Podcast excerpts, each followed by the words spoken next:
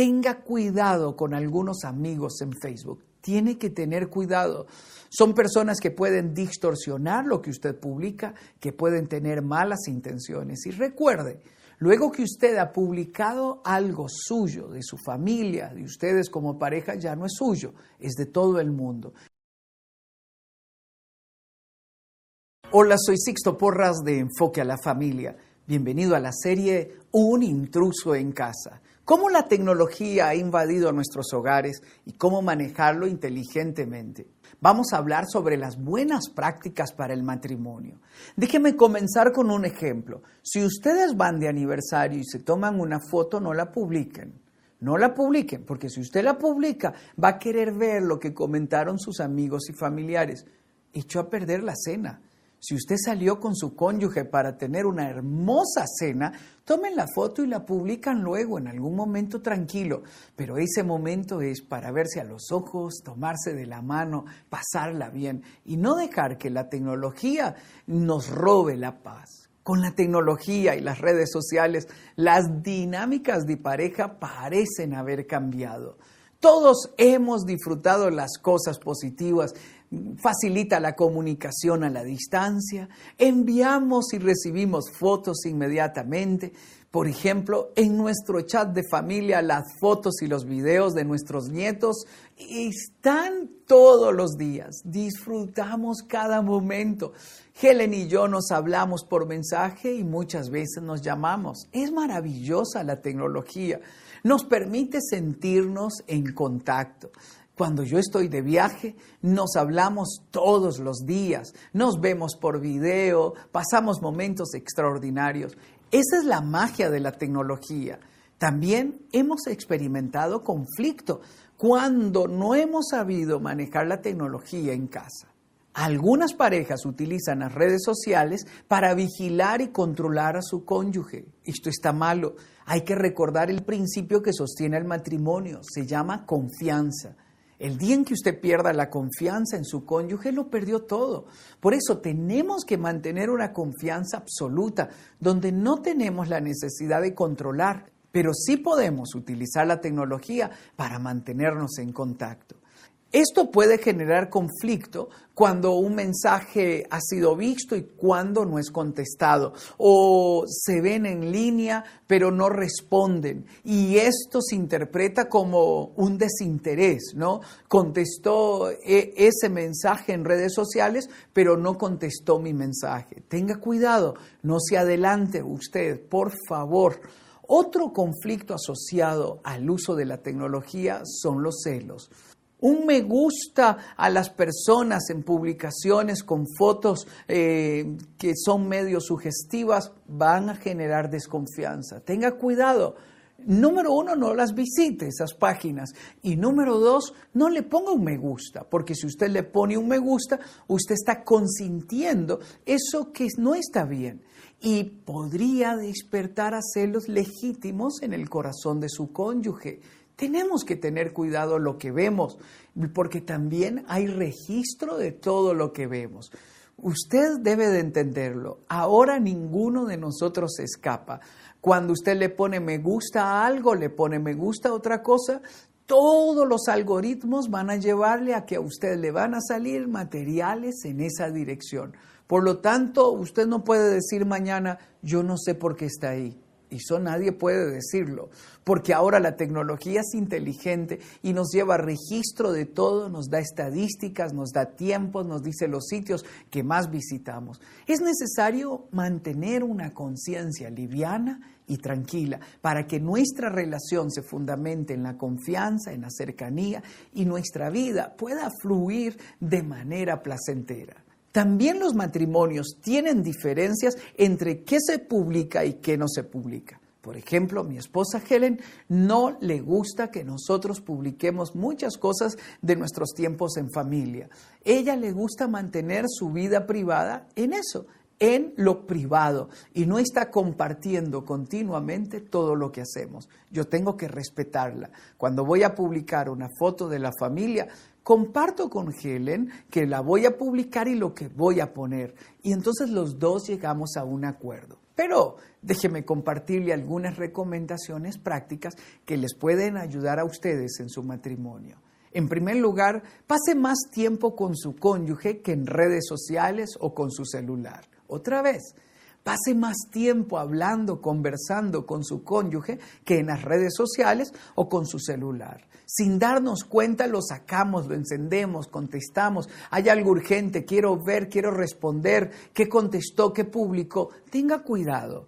Si usted no pone medida, ustedes se pueden perder y serán luego dos extraños juntos viviendo en casa. Según investigaciones, las personas tienden a utilizar sus teléfonos inteligentes durante unos 119 minutos al día.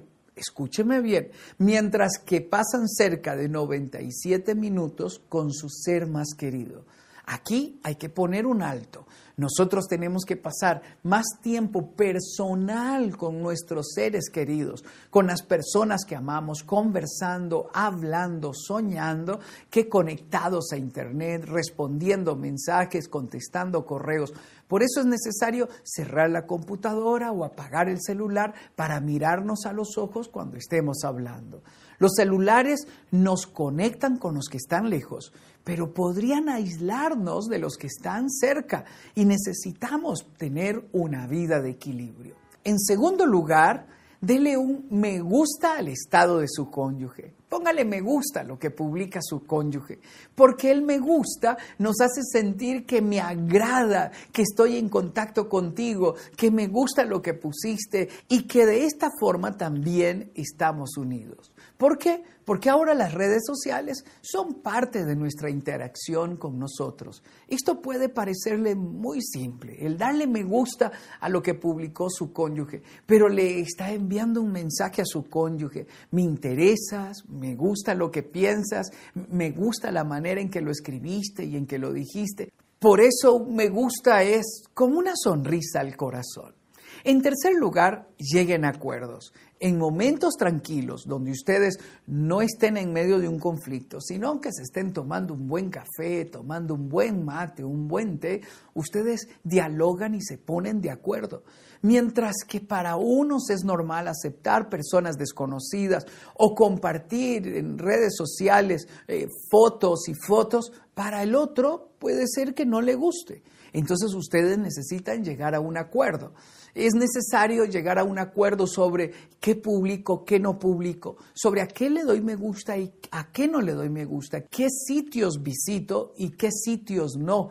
Entonces, si nosotros llegamos a un acuerdo, número uno, nos protegemos a nosotros mismos y número dos, fortalecemos nuestra confianza. En cuarto lugar, una cuarta recomendación es tenga cuidado con algunos amigos en Facebook. Tiene que tener cuidado.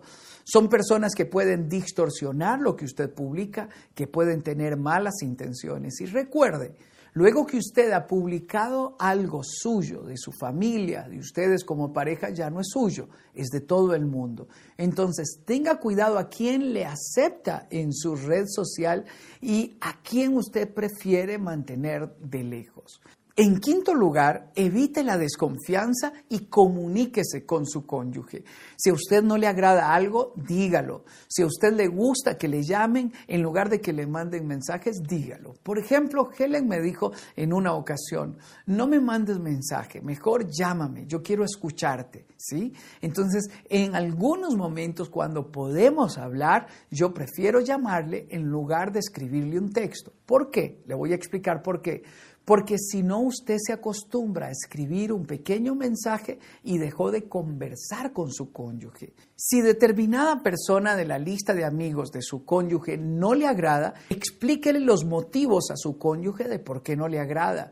Si a su cónyuge le molesta que usted tenga alguien en su lista de amigos, por los comentarios, por las fotos que publica, por lo que sea, si le molesta, basta con que a su cónyuge le moleste para que usted sea proactivo y elimine esos contactos. Porque ¿quién es más importante? ¿Un extraño que le pone un me gusta o su cónyuge, que es su mejor amigo, que es su, la persona más importante en su vida, con quien usted va a crecer, con quien va a pasar el resto de su vida? ¿Quién es más importante? Yo tengo que elegir. Por eso Tome decisiones inteligentes.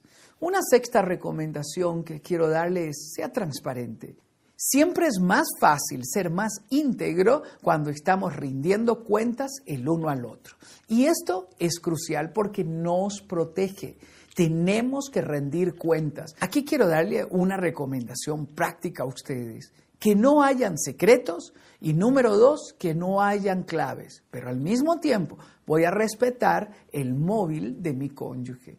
Una estrategia que puede funcionar es darse mutuamente las claves que no hayan secretos y que las claves sean conocidos por todos en casa, que sea una regla en casa, tanto entre los hijos como entre los cónyuges. Esto trae libertad, esto trae tranquilidad y nos permite a nosotros vivir en una gran armonía. Recuerde, no tiene que estar borrando cosas de las cuales usted se va a sentir avergonzado después. Es mejor que no lo escriba, que no lo vea ¿Por qué? Porque ahora yo no sé cómo aún lo que usted borra también se puede recuperar. ¿Se da cuenta? Y no vale la pena. Cuando usted y yo estamos borrando cosas continuamente es porque algo lo estamos ocultando. Principalmente si está teniendo comunicación con alguien con quien tiene cierta atracción. Es mejor evitar eso y aléjese. La tecnología puede ser una herramienta de apoyo, pero nunca podrá reemplazar una cita con su cónyuge, un momento romántico, una palabra de cariño o un abrazo que dura en el tiempo. ¿Se da cuenta? Nacimos para amar y ser amados. Gracias por estar con nosotros en la serie Un intruso en casa. Espero que nos acompañe al resto de los capítulos donde estaremos profundizando en este tema para ayudarnos a hacer de la tecnología un aliado y no un invasor. Soy Sixto Porras de Enfoque a la Familia.